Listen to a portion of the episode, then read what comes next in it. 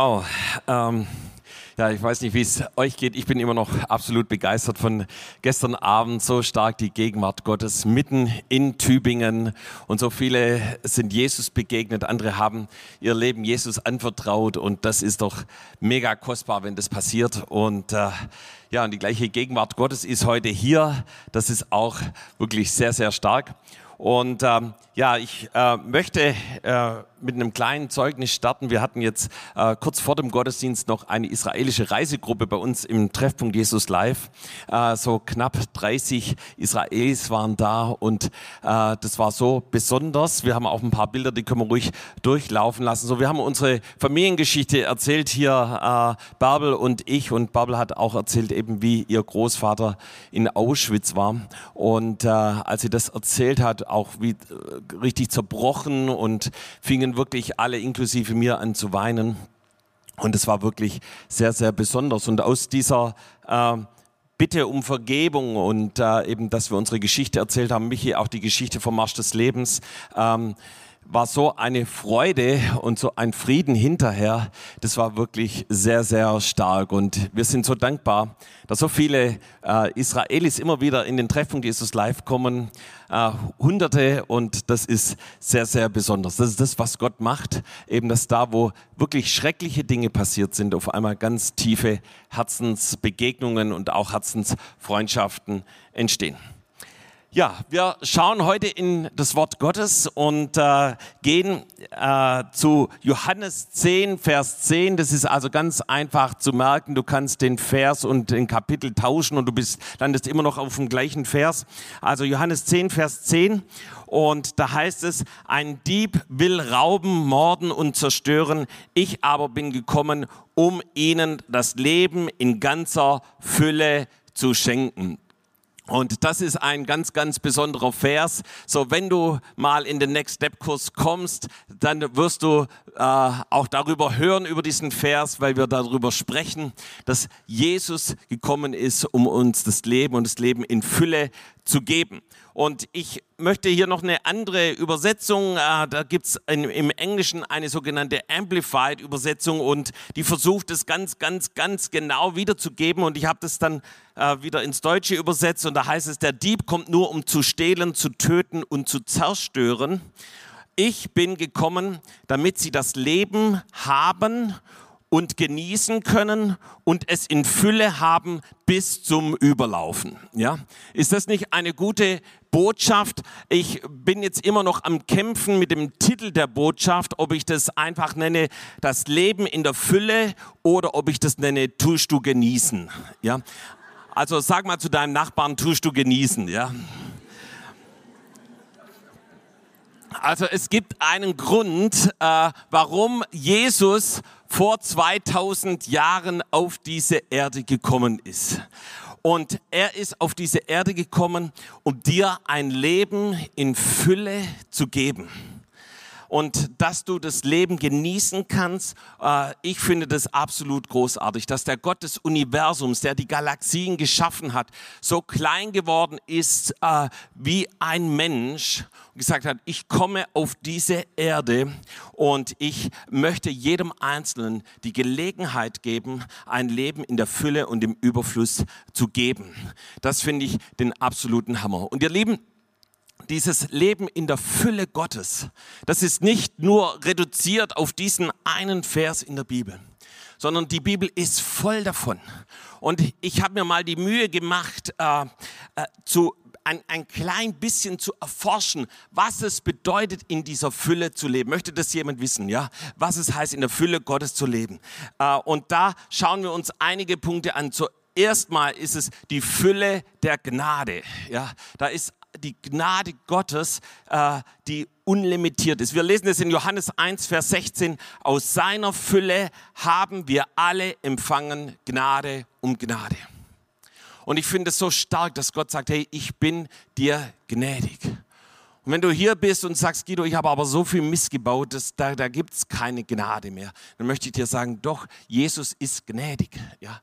Und Jesus sagt nicht nur bis hierhin und dann ist vorbei. Jesus sagt nicht, es ist limitiert oder begrenzt, sondern wir können aus seiner Gnade leben.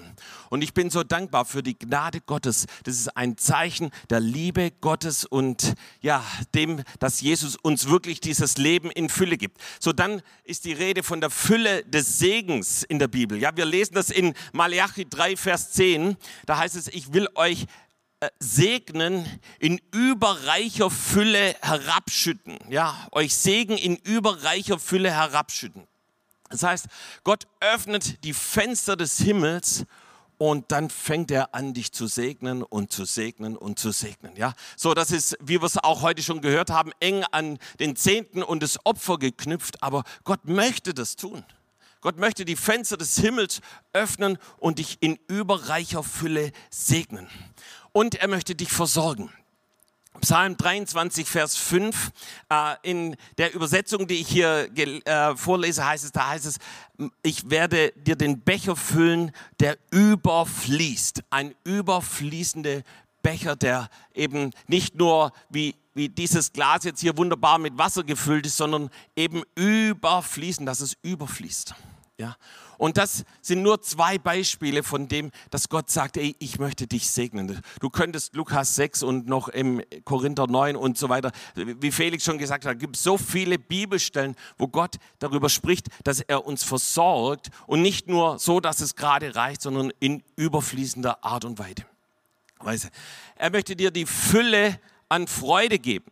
Ja, also, so dass du richtig gut drauf kommst. Johannes 15, Vers 11, da heißt es, meine Freude in euch bleibe und eure Freude völlig werde. Ja, also die, eine völlige Freude und nicht nur hin und wieder mal, sondern das ist eine beständige Freude, die Fülle an Freude. Also nicht nur so ein klein bisschen mal grinsen, sondern eine Freude in der Fülle.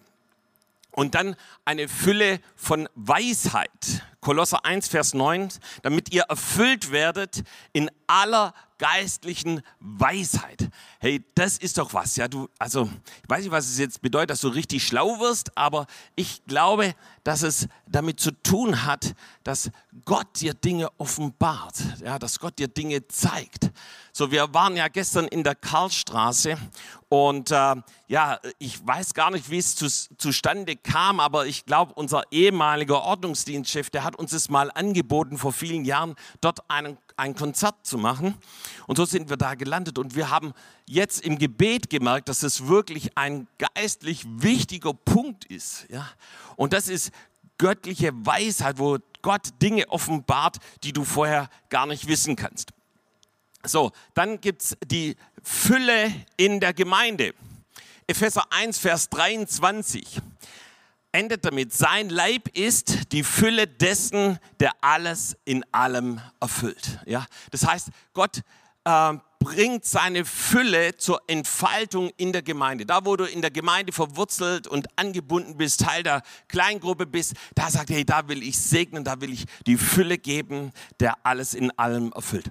Aber hey, damit ist noch nicht genug. Es gibt noch mehr Fülle. Glaubt ihr das? Ihr seid heute so ruhig, aber ist alles okay soweit, ja? Ähm, also es gibt die Fülle Christi, Epheser 4, Vers 13, äh, bis wir alle hingelangen zum vollen Maß der Fülle Christi. Zum vollen Maß der Fülle Christi. Das heißt, Jesus gibt dir an all dem, was er hat an Fülle, wirst du sein Teilhaber. Ja, wirst du mit der gleichen Fülle erfüllt. Und dann geht es noch weiter. Wir werden erfüllt mit der Gottesfülle, heißt es in Epheser 3, Vers 19, damit ihr erfüllt werdet bis zur ganzen Fülle Gottes. Das heißt, all das, was beim lebendigen Gott ist an Fülle, das hat er für dich. Sag mal zu deinem Nachbarn, das hat er für dich. Und ihr Lieben, ich hoffe, ich langweile euch nicht, aber es gibt noch mehr Fülle. Es gibt noch die Fülle des Heiligen Geistes. Ja, äh, Johannes 7, Vers 38 und 39. Wer an mich glaubt, wie die Schrift gesagt hat, aus dessen Leib werden Ströme lebendigen Wassers fließen. Das sagte aber von dem Geist, den die empfangen sollten, welche an ihn glaubten, denn der Heilige Geist war noch nicht da, weil Jesus noch nicht verherrlicht war. Also hier ist die Rede, dass eben der Heilige Geist uns erfüllt und dass das nicht nur für uns ist und wir immer voller und voller werden, sondern dass es herausfließt. Ja? Von uns werden also nicht nur tröpfchenweise, nicht nur ein Rinnsal, sondern hier ist die Rede von Strömen lebendigen Wassers. Ja? Das heißt, dass da, wo du bist, dass der Ort gesegnet ist, bewässert ist, dass er zum Blühen kommt. Und ihr Lieben, diese Fülle, die gilt für jeden Menschen. Ja? Und äh, diese Fülle des Heiligen Geistes. In Epheser 5, Vers 18 lesen wir davon, dass wir äh, voll Geistes werden. Ja? Also davor steht, berauscht euch nicht von süßem Wein, sondern werdet voll Geistes. Ja, so das war so eine kleine Situation gestern, als eben jemand die Bierbänke bei uns abgeliefert hat. Dann hat er gesagt, er ist für, das, für, für den Rausch zuständig. Dann habe ich gesagt, ja, bei uns ist es anders. Wir trinken uns nicht voll süßen Wein, sondern die Bibel sagt, wir werden voll Heiligen Geistes. Ja, hat er große Augen gemacht. Ähm, voll Geistes, ja. Und ihr Lieben, es gibt viele Beispiele von Menschen in der Bibel, von denen gesagt wird, dass sie voll Geistes waren. Zuallererst natürlich Jesus, Lukas 4, Vers 1 und 14. Sie rede Jesus voll Heiligen Geistes ging in die Wüste und so weiter. Die ganze Gemeinde in Apostelgeschichte 2, Vers 4 und auch 4, 31 wurde erfüllt mit dem Heiligen Geist. Petrus in Apostelgeschichte 4, Vers 8 war voll Heiligen Geistes unterwegs. Genauso alle Mitarbeiter in der Bibel Diakone genannt, Apostelgeschichte 6, Vers 5, voll Heiligen Geistes. Stephanus, einer dieser Diakone, wird nochmal speziell in Apostelgeschichte 7, 55 erwähnt, voll Heiligen Geistes. Barnabas war voll Heiligen Geistes unterwegs, Paulus genauso, Apostelgeschichte 3, Vers 9 und auch die Jünger in Apostelgeschichte 13, Vers 52, voll Heiligen Geistes. Ja. Sag mal zu deinem Nachbarn, voll Heiligen Geistes. Also, ich habe schon gesagt, es ist nur ein kleiner Ausschnitt. Ich höre jetzt aber auf, ja, von dem, dass Gott sagt, ich habe die Fülle für euch, ja. Ähm, und die Fülle des Heiligen Geistes. Äh, und das ist die Vision, die Perspektive Gottes für unser Leben. Jetzt kann es natürlich sein, dass hier ein Schwab sitzt und sagt, das ist gut und schön, aber bei mir sieht es ganz anders aus. Schaffe, schaffe, schaffe, da ist nichts mit genießen. Ja? Oder von wegen Fülle, nichts ist mit der Fülle, Daubedämmer. Ja? Also, ich weiß nicht, ob das jetzt jeder verstanden hat, aber manche Schwaben sind eben so, dass sie ihren Fokus weniger auf das Genießen und das Leben in Fülle legen, sondern mehr auf das Arbeiten, Arbeiten, Arbeiten oder auf das Darben. Ähm, aber Gott hat eine andere Perspektive. Amen. Ja. Und äh, vielleicht sitzt du auch hier und sagst, hey Guido, von dieser Fülle gibt es bei mir keine Spur. Äh, von dem, was du erzählst, ähm, da ist weder Freude noch Frieden, da ist nichts Spürbares, äh, geschweige denn Sichtbares in meinem Leben zu sehen. Vielleicht hast du innerlich schon abgeschaltet, als ich eben hier gerade von der biblischen Fülle erzählt habe und Beispiele genannt habe, weil sie bei dir nicht zu finden sind. Aber vielleicht ist es genau der Grund, warum du heute hier bist. Weil Jesus sagt, ey, ich möchte dich in dieses Leben der Fülle hineinführen. Ich möchte, dass du wirklich dein Leben genießt, dass da ein Frieden und eine Freude in dir ist, die dir nie wieder jemand rauben kann. Gott möchte dir heute Zutritt geben zu dem, was er für dich vorbereitet hat. Und deshalb können wir uns nun nicht nur den zweiten Teil von Johannes 10, Vers 10 anschauen, äh, wo Jesus sagt, dass er dieses Leben in Fülle für uns hat, sondern wir müssten auch unseren Blick auf den ersten Teil richten. Und da heißt es, ein Dieb will rauben, will morden und zerstören. Also hier ist die Rede von einem Dieb. Und wie der Name schon sagt, stiehlt ein Dieb oder er beraubt oder international gesagt zap, zap, ja. Und vielleicht ist der eine oder andere schon mal bestohlen worden. Darf ich mal fragen, ist jemand hier, der schon mal bestohlen wurde? Ja, das habe ich mir gedacht, dass viele Hände hochgehen. Ich bin selber auch schon bestohlen worden. Mir hat mal jemand vor vielen, vielen Jahren ein Mountainbike geschenkt und, und ich habe das in der Stadt stehen lassen und bin dann weitergegangen und habe es tatsächlich über Nacht stehen lassen. Ich habe es vergessen, dann nach Hause zu holen. Und am nächsten Morgen, obwohl es angeschlossen war und so weiter, war es weg. Dann habe ich mal in der Garderobe meine Jacke hängen lassen mit, mit einem Mäppchen drin, mit Kreditkarte und allem drum und dran. Und erst ein, zwei Wochen später merkte ich, wo ist eigentlich meine Kreditkarte? Ja, ich habe die überall gesucht und weg war sie. Und dann habe ich sie natürlich sperren lassen. Irgendwie ein paar Wochen später kriege ich einen Anruf von der Polizei, ich soll doch mal bitte kommen. Und dann wurde sie mir wieder ausgehändigt. Also es ist nichts passiert mit der Karte. Und äh, ja, das sind nur so ein paar Beispiele, aber wenn du beraubt wirst, das ist kein gutes Gefühl, das ist nicht schön. Und, äh, äh, und vielleicht hat der eine oder andere noch ganz andere, ganz viel, viel schlimmere Erfahrungen damit gemacht. Und was machen wir? Wir versuchen uns natürlich zu schützen, dass eben sowas nicht passiert. Wir ergreifen gewisse Maßnahmen, dass es erst gar nicht dazu kommt. Und wir wollen jetzt mal ganz kurz hier in Johannes 10 den Zusammenhang anschauen. Und bei mir ist es hier überschrieben mit der gute Hirte. Und äh, Jesus bringt es also äh, hier in einen Zusammenhang und sagt eben, das sind Schafe, die sind in einer Schafhürde und die sind natürlich geschützt. Aber auch in dieser Schafhürde gibt es äh, Diebe, die versuchen dort einzudringen und die Schafe zu rauben. Ja, zuallererst mal zu rauben. Und äh, Felix hat ja heute auch schon von Dieben erzählt, ja, Matthäus Evangelium, ja, äh, dass wir eben unsere Schätze im Himmel sammeln sollen. Das heißt, immer wieder lesen wir in der Bibel von dem Dieb, ja. Und eben Jesus geht hier drauf ein und sagt eben, dass der Dieb versucht, die Schafe zu klauen. Ja, so das geht ja noch einigermaßen, aber ich weiß nicht, wie es jetzt in deiner Bibelübersetzung aussieht. Es gibt in manchen Bibelübersetzungen steht da versucht zu, zu stehlen und zu schlachten. Ja, hat es jemand gelesen irgendwo? Ja, äh, zu schlachten heißt, er versucht eben die Schafe nicht nur zu rauben, sondern sie direkt zu schlachten. Ja, so wahrscheinlich um sie zu verspeisen oder keine Ahnung. Und dann sogar um äh, um zu verderben. Und dann müssen wir uns natürlich fragen, was bedeutet dieses Verderben?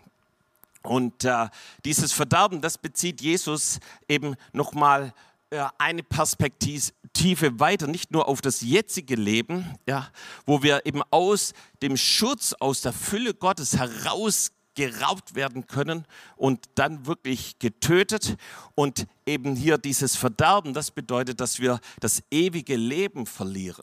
Ja? In Matthäus 10, Vers 28 äh, kannst du über dieses Verderben in der Hölle lesen. Ja? Und das bedeutet, dass man das ewige Leben verloren hat, dass man eben nicht gerettet ist. Und auch das versucht der Räuber, einem das ewige Leben zu rauben. Und wir sehen also die Tragweite in unserem Text, die ist schon ganz schön weit hier, ja. Das heißt, es geht bis hinein in unser ewiges Leben. Aber wir lesen auch noch ganz kurz den Vers davor, den Vers 9. Und da sagt Jesus, ich bin die Tür. Wenn jemand durch mich hineingeht, so wird er gerettet werden und er wird ein- und ausgehen und Weide finden. Und ich finde es ein ganz spezielles Wort, dass Jesus sagt, ich bin die Tür. Und wenn wir dieses Bild der Tür, wir sehen das ja jeden Sonntag hier so malerisch an unserer LED-Wand, ähm, dass Gott eine Tür geöffnet hat. Äh, diese Tür erinnert uns natürlich auch an das Pessachfest hier äh, des Volkes Israel im Alten Testament, als eben dieser Türrahmen mit dem Blut des Lammes be bestrichen wurde und der Todesengel vorbeiging und eben nicht töten konnte, nicht rauben konnte, nicht verderben konnte, ja, und äh, sondern das Volk Israel gerettet hat und sie dann auch herausgeführt hat in die Freiheit. Und an diesem Pessachfest ist auch Jesus gestorben. An einem Holz wurde er gekreuzigt und sein Blut floss an diesem Holz herunter. Das ist das Blut, das uns reinigt und das uns neues Leben gibt. Und dieses Blut wäscht uns rein von allem, was uns von Gott trennt. Von allem, was uns von dieser Fülle, die Gott für unser Leben hat, trennt. Und da gibt es Dinge, ich will hier so ein paar Beispiele nennen. Drogen trennen uns von dem lebendigen Gott. Alkohol Zigaretten trennen uns von dem lebendigen Gott. Ein Leben in ständig wechselnden sexuellen Beziehungen trennt uns von dem lebendigen Gott. Selbst Einsamkeit und Ängste, Scham und Stolz, da wo du dein Leben ständig nur selber in die Hand nehmen möchtest, es trennt uns von dem lebendigen Gott. Und dafür ist Jesus gestorben.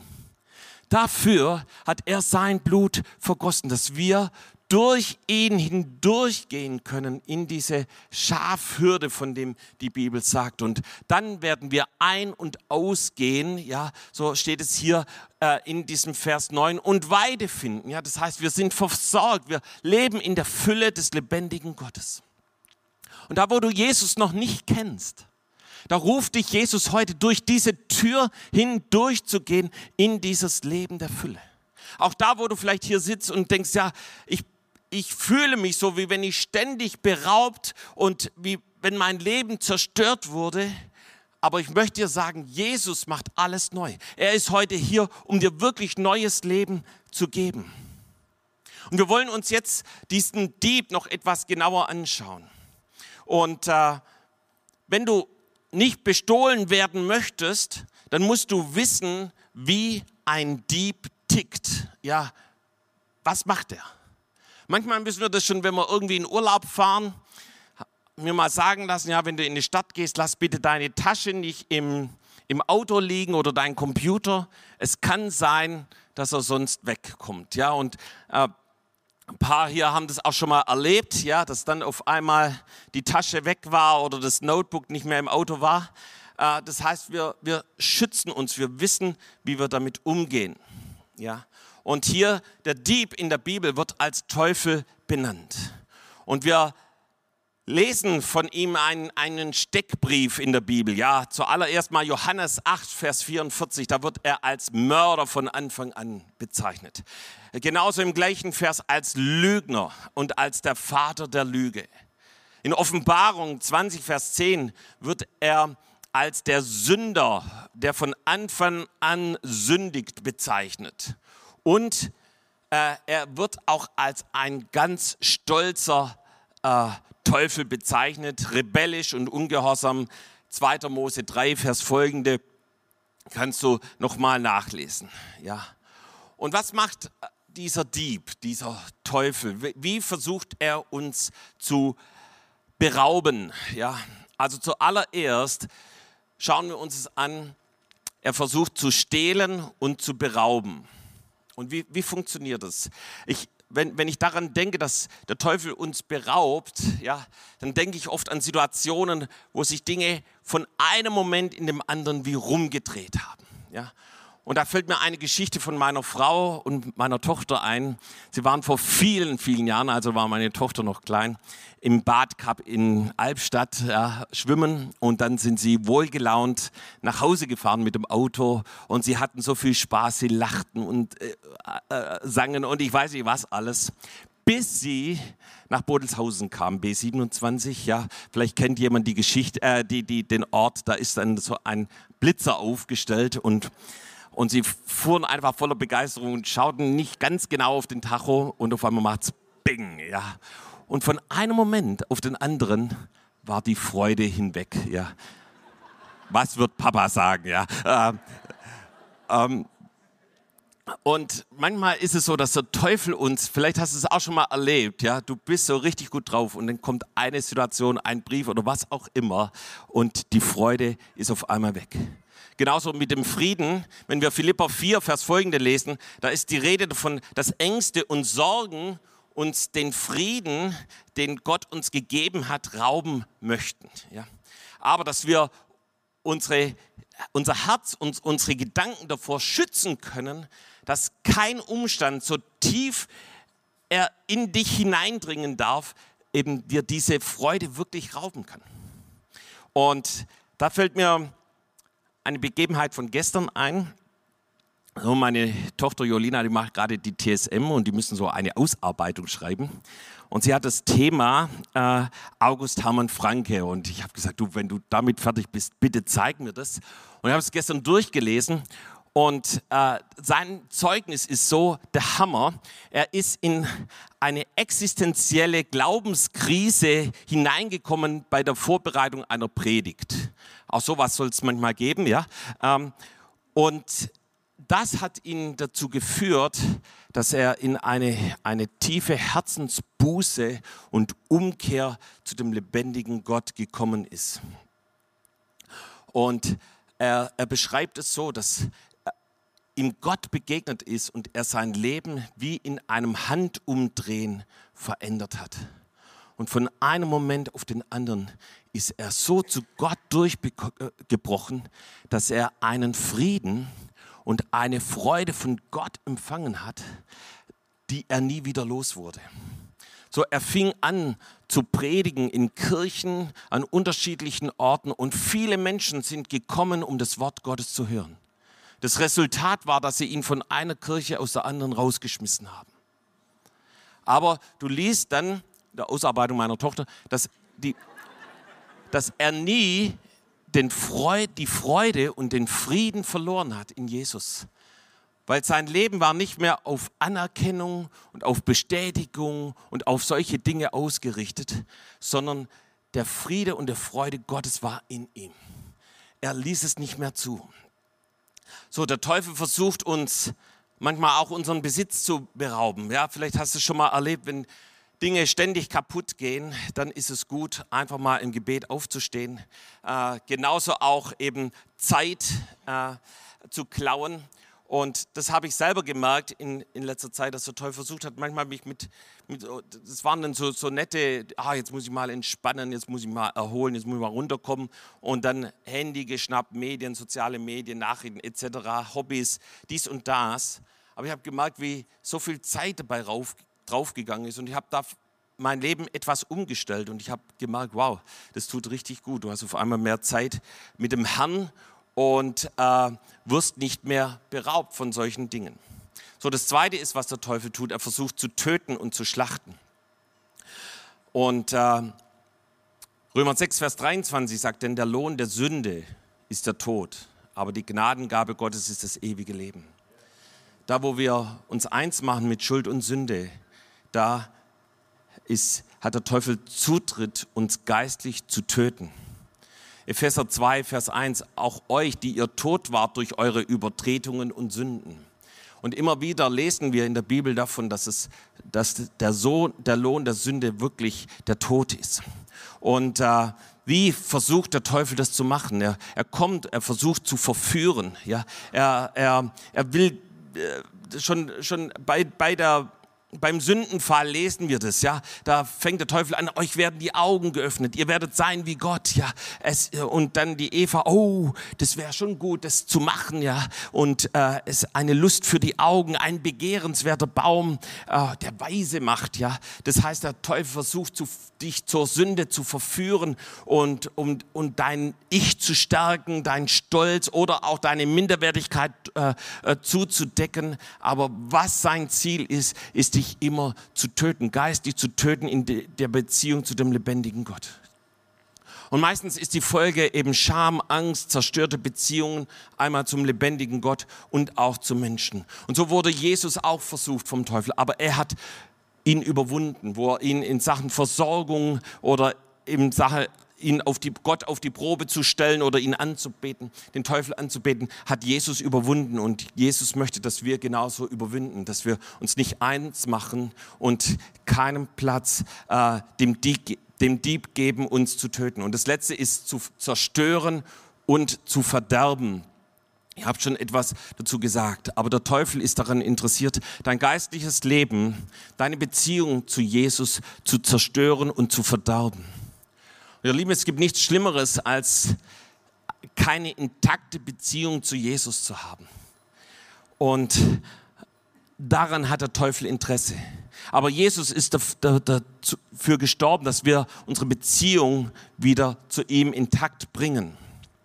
Der Teufel ist daran interessiert, deinen Dienst und deine Berufung, die Gott dir gegeben hat, zu zerstören. Und vielleicht sitzt du hier heute und du magst, ey, das, du das zugelassen hast, dass dein, deine Berufung zerstört wurde. Vielleicht hast du eine Berufung zu predigen, Evangelist zu sein, Gott zu dienen. Aber du bist weit davon entfernt, weil du dem Dieb Zutritt gegeben hast, dich zu zerstören, diese Berufung kaputt zu machen. Vielleicht hast du es erlebt, dass deine Ehe, deine Familie, deine Beziehung zu deinen Kindern oder zu deinen Eltern zerstört wurde. Auch da streckt Jesus heute seine Hand zu dir aus und sagt, ich möchte es wieder neu machen. Vielleicht ist deine Ausbildung, dein Studium, dein Job, dein Beruf zerstört worden. Jesus ist hier, um auch das wiederherzustellen. Und man könnte noch vieles weitere anfügen. Ich möchte noch einen Hinweis geben, bevor ich Schluss mache. Achte auf die kleinen Füchse. Jobs hat vor vielen Jahren mal drüber gepredigt, Hohes Lied 2, Vers 15. Fangt uns die Füchse, die kleinen Füchse, welche die Weinberge verderben, denn unsere Weinberge stehen in Blüte. Man denkt, ach, die Füchse sind so süß. Ich bin erst vor kurzem einem beim Spazierengehen begegnet. Das sieht so nice aus. Aber diese Füchse, die sind richtig krass. Ich habe im Internet gelesen, da gibt's Füchse, die machen 60 bis 40, 60 mal 40 Meter breite Fuchsbauten. Und diese Fuchsbauten, die zerstören den Weinberg. Ja, die machen das kaputt. Ich habe das selber mal erlebt, als wir äh, einen wunderschönen Apfelbaum hatten. Ich war noch Kind und ich liebte diese Äpfel. Die waren groß und saftig und süß. Ja, und auf einmal mitten im Sommer fängt dieser Baum an, verwelkte Blätter zu haben. Ich habe gedacht, es ist doch noch nicht Herbst. Was ist los mit diesem Baum? Und dann habe ich das genauer untersucht und habe gesehen, da nagt was an den Wurzeln. Ja, und es waren Wühlmäuse und ich habe dann diese Wühlmäuse gefangen und preis dem Herrn, der Baum hat sich wieder erholt. Aber wir müssen darauf achten, dass diese kleinen Füchse, die, diese kleinen Sünden, diese kleinen Kompromisse, dass es nicht in unser Leben hineinkommt. So, wie können wir den Dieb abhalten, uns zu berauben. Jakobus 4, Vers 7 bis 8.